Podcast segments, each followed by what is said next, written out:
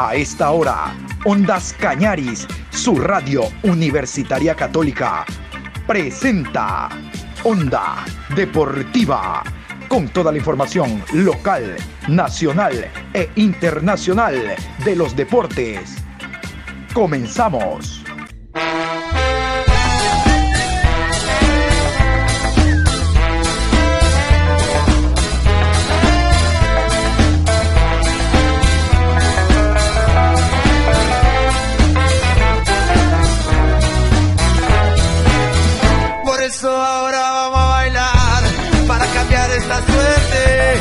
Sabemos gambetear para ausentar la muerte.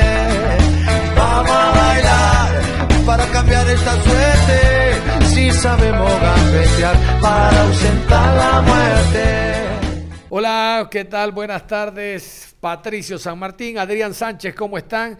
Un gusto saludar a los oyentes de Ondas Cañar y su radio universitaria católica porque llegó el momento del deporte. No sé de qué deporte, pero aquí estamos con deporte.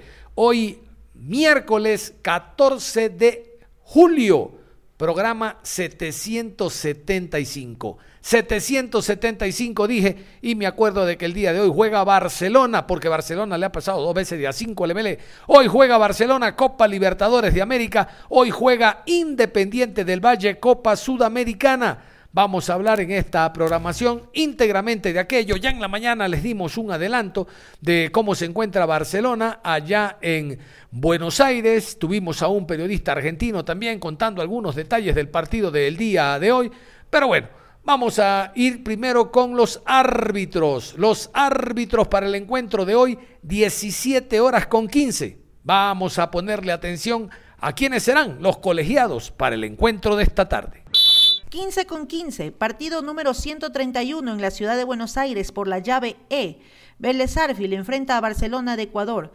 Árbitro central, Rafael Klaus. Asistente 1, José Antelo. Asistente 2, Edward Saavedra. Cuarto árbitro, Jerry Vargas. En el bar, Víctor Carrillo. Asistente de bar, Diego Aro. Asesor de árbitros, Gustavo Rossi. Asesor de video, Ubaldo Aquino.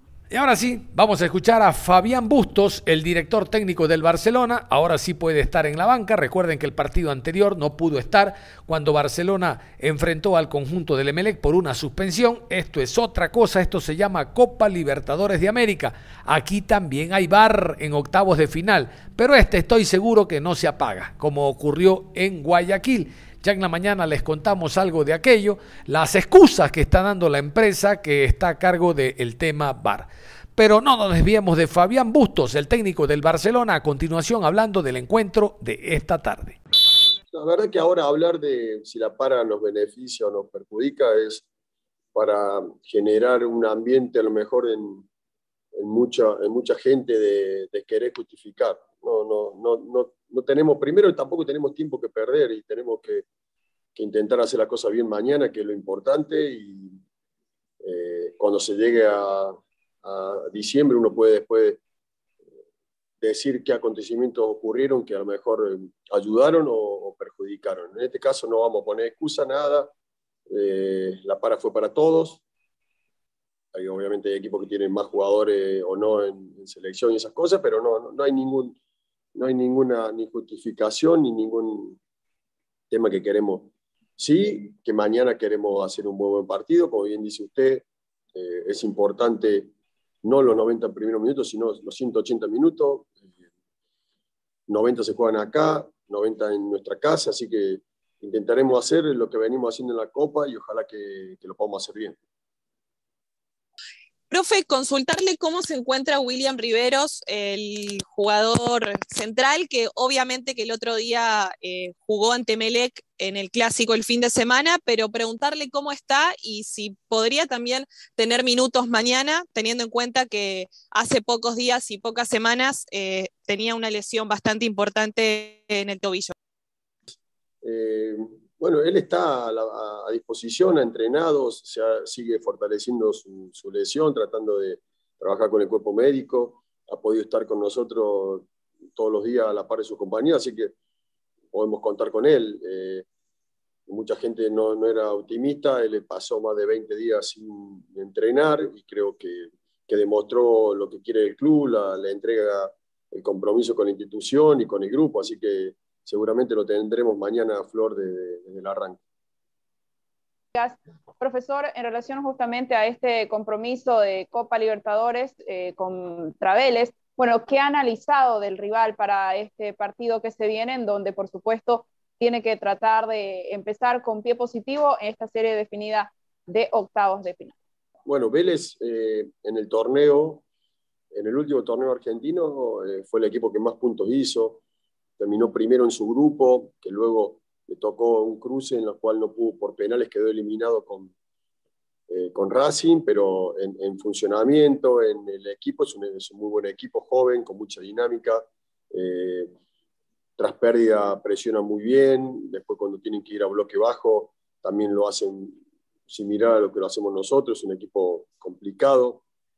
Eh, así que me, imagino un partido, como bien decís vos, inteligente, tratando de, hacer eh, las cosas bien para tratar de conseguir un resultado, que después podamos en los segundos 90 minutos en nuestra casa tratar de, llegar al objetivo que, que, todos queremos.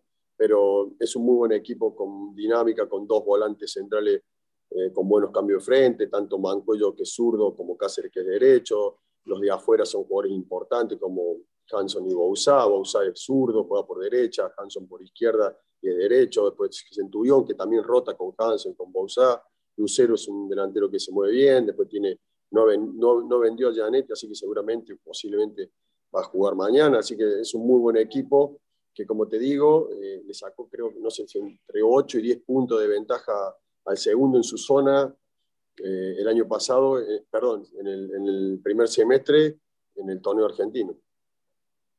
Profe, la idea del día de mañana es mantener eh, el nivel que se vio en los partidos de visita, especialmente ante Santos y ante Boca, donde Barcelona man manejó el, compromiso, lo salió a presionar alto. Esa es la idea, es lo que usted pretende y puede ser eh, una de las herramientas para lograr un buen resultado el día de mañana ante Vélez. Gracias.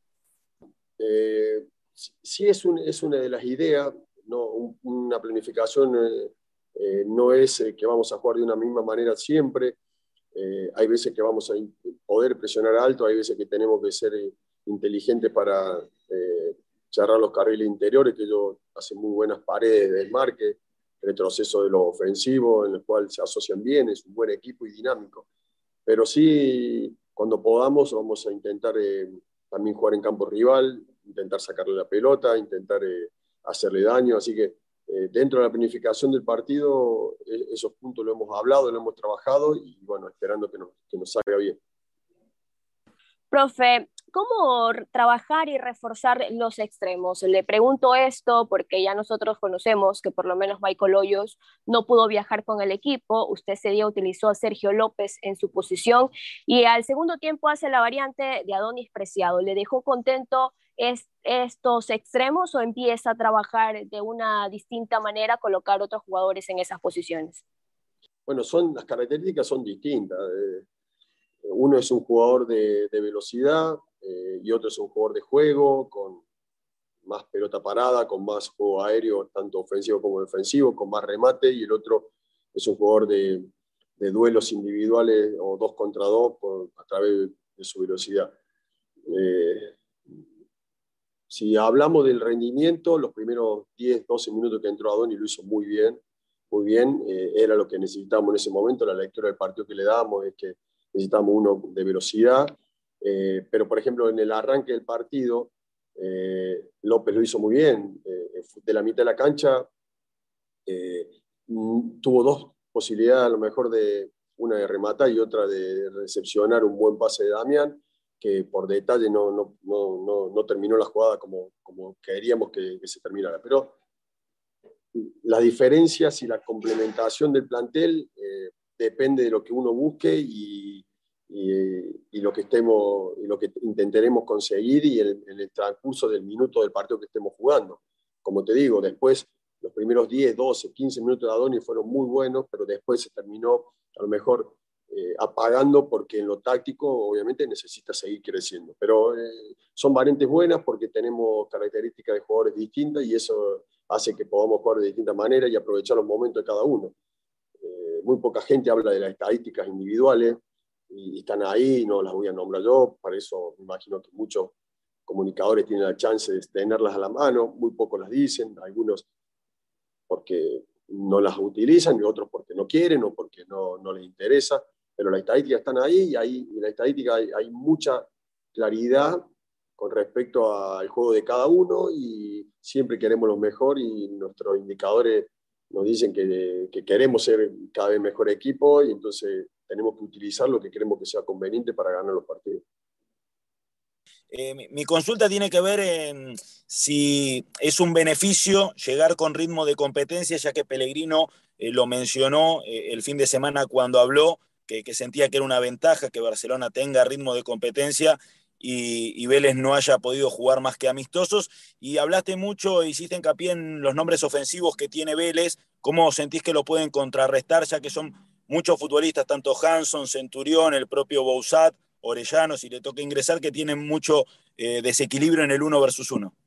La diferencia es que eh, no, era, no, no, hemos tenido más competencia que ellos, solamente es un solo partido oficial que hemos tenido eh, antes que ellos, ¿no? Porque después el equipo estaba diezmado por jugadores que estaban en la selección, eh, jugadores también que estaban lesionados, eh, y entonces la realidad es que tenemos 90 minutos más de competencia que ellos.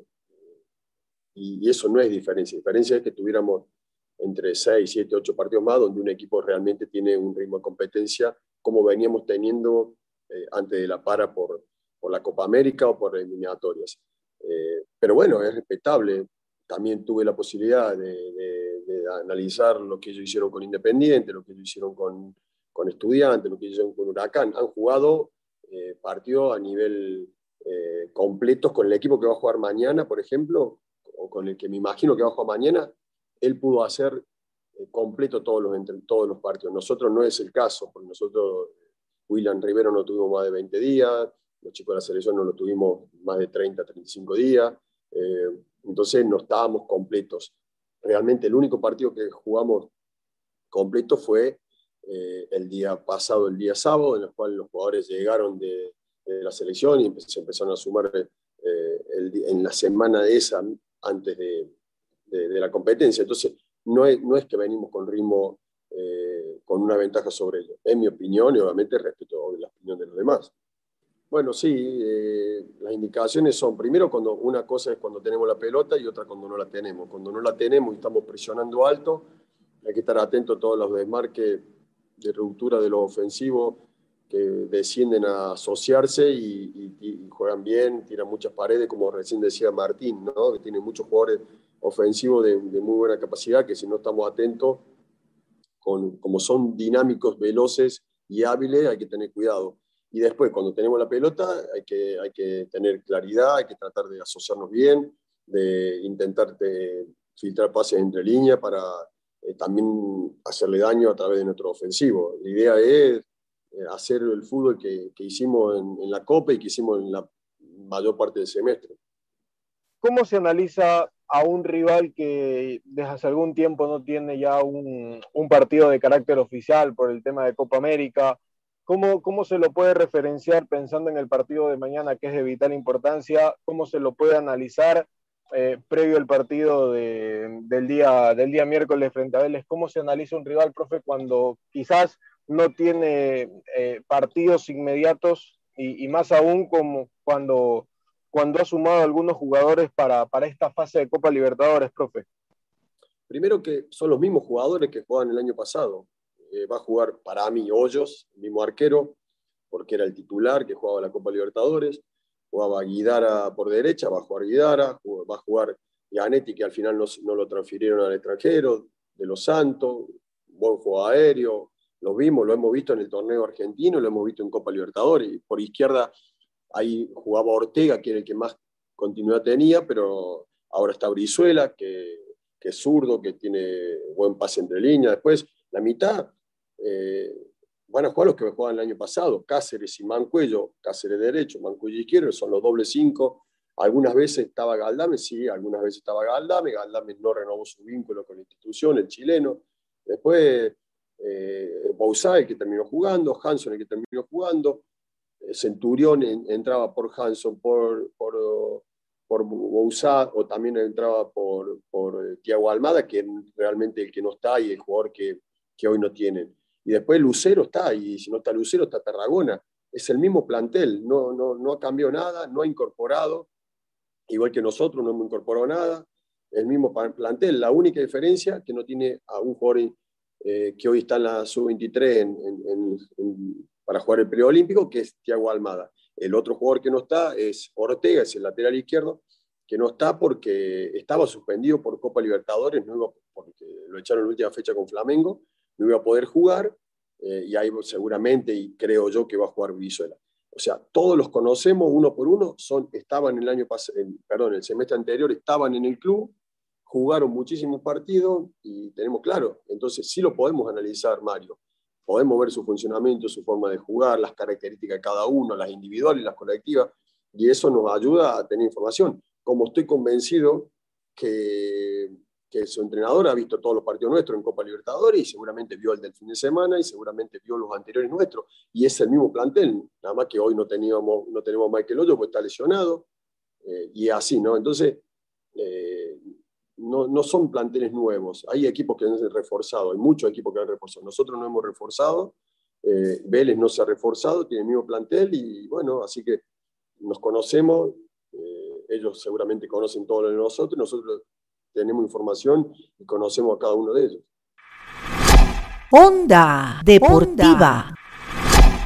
Y después del partido del Barcelona se viene el encuentro por Copa Sudamericana en el Estadio Banco de Guayaquil, en el sector Chillo Gijón, allá en Sangolquí. Independiente del Valle enfrentará al conjunto de Bragantino. Vamos con los árbitros, las autoridades para el choque de esta noche.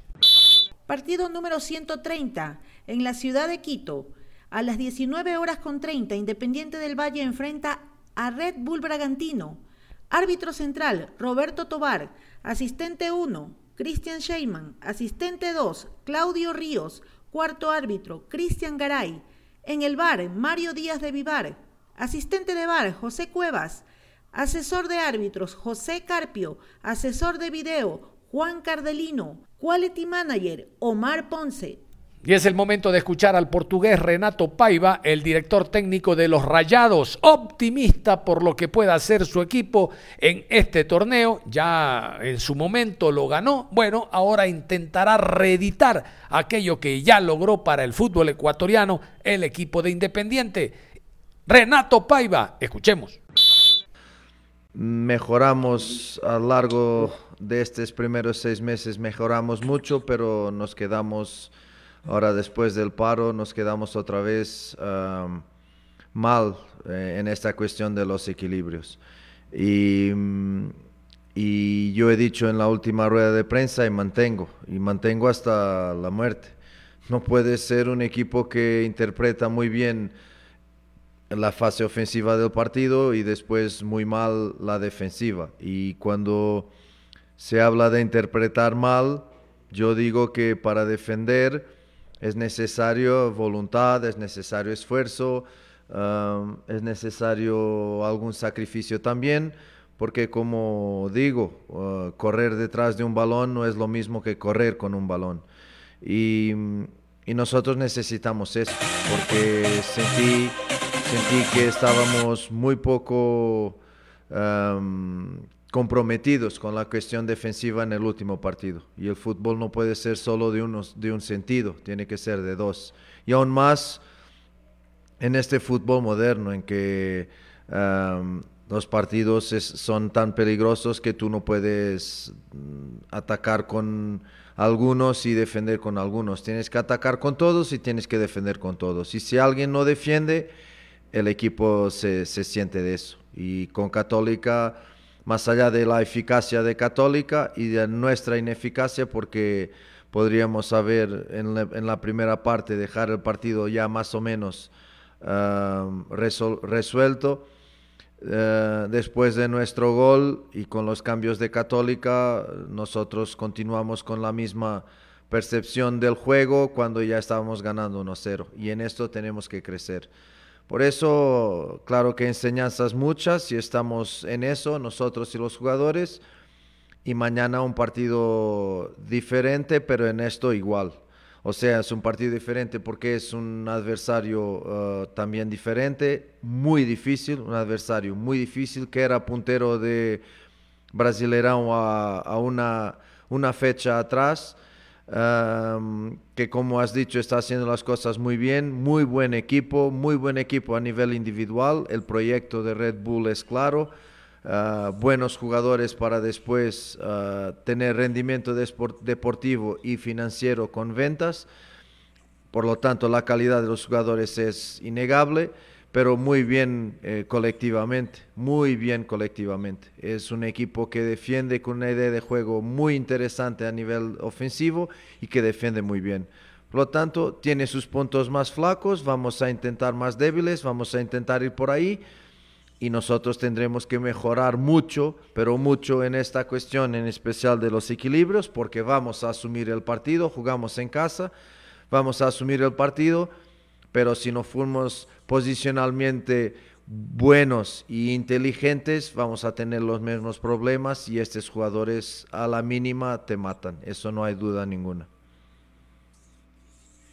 Si bien Independiente convierte, pero también le convierten, ¿cómo tratar de, de llegar a sobreponer la posesión con los resultados para poder pasar a la siguiente fase? Muchas gracias. Gracias, un abrazo. Sí, tu cuestión es buena, pero mira, uh, somos el segundo ataque del campeonato, segundo o tercero ataque del campeonato. O sea, hacemos goles, hacemos goles. Y por eso la posesión de balón para mí, que no sea la posesión de balón para al lado y para detrás, que no es nuestra posesión de balón, nuestra posesión de balón está probado por números de llegadas, que es una posesión de balón uno, para sacarla del adversario. Dos, para mover el adversario en su bloque defensivo. Y tres, para llegar el mayor número de veces a portería adversaria. se nota en las llegadas porque llegamos mucho. En alguna parte de esta temporada llegamos mucho pero sin hacer goles porque no metíamos el balón dentro de la portería y por eso también intentamos fichar Bauman para nos ayudar en eso. Em, pero el problema no está en, en, la posesión de balón, el problema está cuando la pierdes. Cuando la pierdes, en la transición defensiva y cómo te ubicas en cuestión de, en el primer momento, contrariar o contrarrestar la transición ofensiva del adversario. Si no consigues en ese primer momento Viene el segundo en que el adversario te saca el balón de ahí y te lo acerca de tu portería y ahí sí tendremos que venir todos para atrás y todos a máxima velocidad porque nuestra portería está en riesgo. Por eso yo digo que es una cuestión de mentalidad, de sacrificio también, porque correr en dirección a tu portería para defenderla tiene que de la parte de los jugadores tiene que tener el mismo valor que correr en dirección a portería adversaria para hacer goles. Si no, como dices, vamos a ser un equipo que va a ganar algunos partidos, va a hacer algunos goles, pero como va a sufrir muchos goles, no te da para ganar títulos, te va a dar para ganar partidos, pero nunca dejarás de ser un equipo que juega bonito, que ataca mucho, pero defiende mal. Y yo no, no quiero ser el campeón del juego bonito, yo quiero ser el campeón del juego de fútbol, del buen juego. Y para mí el buen juego, ya lo he dicho, es que en cada momento los dos grandes, organización defensiva, organización eh, ofensiva y defensiva, y después los submomentos que es la transición defensiva y ofensiva, en eso, más los balones parados, yo quiero que mi equipo sea bueno en todos o lo mejor posible en todos. Y en este momento solo está siendo bueno en uno y tenemos que mejorar en eso. ¿Qué le dicen? ¿Cuál es el feedback que ha tenido usted de sus jugadores eh, respecto al compromiso, a la recuperación pospérdida? Este, ¿qué, dicen los jugadores? O sea, porque esto es un, diagnóstico que usted ya ha hecho durante toda la campaña sobre, sobre cómo en esas, en esas transiciones el, equipo recibe goles y demás. Eh, ¿Cuál ha sido un poco la, devolución, el feedback que, que, le han dado los, los jugadores? Gracias, profe. No tienen que decirme nada, tienen que hacer tienen que hacer porque es visible, está en las imágenes. Yo les presento y les enseño las imágenes y, no hay duda, es vídeo, no, no son palabras, son acciones, está ahí. lo que nosotros fuimos en este partido de transición defensiva. No es un problema de toda la temporada, porque es verdad que hemos sufrido algunos goles, pero hemos tenido momentos muy buenos de transición defensiva y momentos muy buenos en que los adversarios no nos atacaban de transición ofensiva. Yo me acuerdo de muchos partidos uh, que casi no nos llegaron a portería. Fuimos muy buenos ahí lo perdemos ahora. Perdemos con el paro, perdemos no sé con qué. Uh, no sé si por el mercado estar abierto, no sé, pero perdemos. Esa es la duda y esa es la realidad, perdón. Y yo les digo todo, todo, les enseño todo, asumo mis responsabilidades en lo que tengo que asumir, les intento dar una forma de jugar que ya el club tenía, que les dé el mayor placer posible, que sean protagonistas, que tengan balón, pero en el momento en que no tienen balón, señores, hay que trabajar, porque cada jugador solo tiene durante un partido dos, tres minutos máximo el balón. Los otros 87 va, va, a ser que si estamos en posición, tiene que dar opciones de pase cortas, largas y equilibrios, los, los que están más atrás para controlar los descolgados, esto cuando tenemos balón. Cuando no tenemos balón, pues hay que trabajar, sea en presión, sea en bloque, hay que trabajar para esto. Los jugadores no tienen que decirme nada, yo les he dicho, les he enseñado, sabemos y ellos saben que lo entrenamos, entonces si no hacemos por alguna cosa es. Entonces hay, hay que enseñarme, no decirme. Tienen que me demostrar en primer momento en entrenamientos y en segundo momento en partidos. No quiero decir que la culpa es de los jugadores, que no me entiendan solo de los jugadores, no entiendan eso, pero los jugadores son los que juegan y yo solo soy el que elige los que juegan. Esa es la realidad. Por lo tanto, me puedo equivocar, ellos también, percibir y aprender de los errores, que es lo que yo intento hacer, ellos tienen que hacer lo mismo y continuar. No hay que decirme, claro, tenemos diálogo, obvio, porque esto no es una dictadura. Yo no creo en liderazgos por, por la fuerza, yo creo por convicción quiero que las personas me, me crean y me, y me, sigan en cuanto líder y a mis ideas, pero uh, hay imágenes que no hay como, como contrarrestar por parte de los jugadores. Entonces es percibir lo que está mal, corregir, nada más. Por respeto a, a mis jugadores, ellos van a ser los primeros a saber el 11 que va a jugar.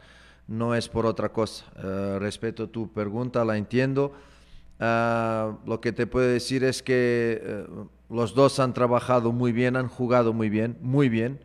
Han hecho un gol cada uno, han hecho una asistencia para, para cada uno. Uh, y um, para más de eso trabajaron bastante sin balón. Muy, muy, mucho trabajo sin balón, generando líneas de pase cuando teníamos el balón, creando espacios, atacando los espacios. Y sin balón fueron los primeros defensas eso no hay duda. Trabajaron, presionaron, fueron muy incómodos para la defensa adversaria, por eso um, Mr. Escobar ha dicho que en primera parte casi no hicieron tres pases seguidos y sí es verdad, mucho por responsabilidad de, en primer lugar de los hombres de, de adelante. Pero um, es una posibilidad que jueguen uh, por su rendimiento en el último partido, es una posibilidad, pero no te voy a decir quién va a jugar por, por eso, porque ellos me merecen el mayor respeto y, y tendrán que ser ellos los primeros a saber el once. Muy bien, y con Renato Paviva cerramos la información deportiva a esta hora de la tarde. Recuerden, recuerden, 17 horas con 15, Copa Libertadores de América, Barcelona visitante en el Amalfitani, enfrentando al conjunto de Vélez Arfield. Éxitos para el cuadro torero. Y luego en la ciudad en la provincia de Pichincha, porque no es en Quito, sino en Sangolquí, el partido 19 horas con 15, Independiente del Valle ante el Bragantino. Éxitos también para los rayados. Uno siempre le apuesta a los clubes ecuatorianos cuando participan a nivel internacional. Entre nosotros nos jalamos el pelo, pero afuera queremos que todos los clubes ecuatorianos ganen. Hasta eso, usted continúe en sintonía de Ondas Cañares.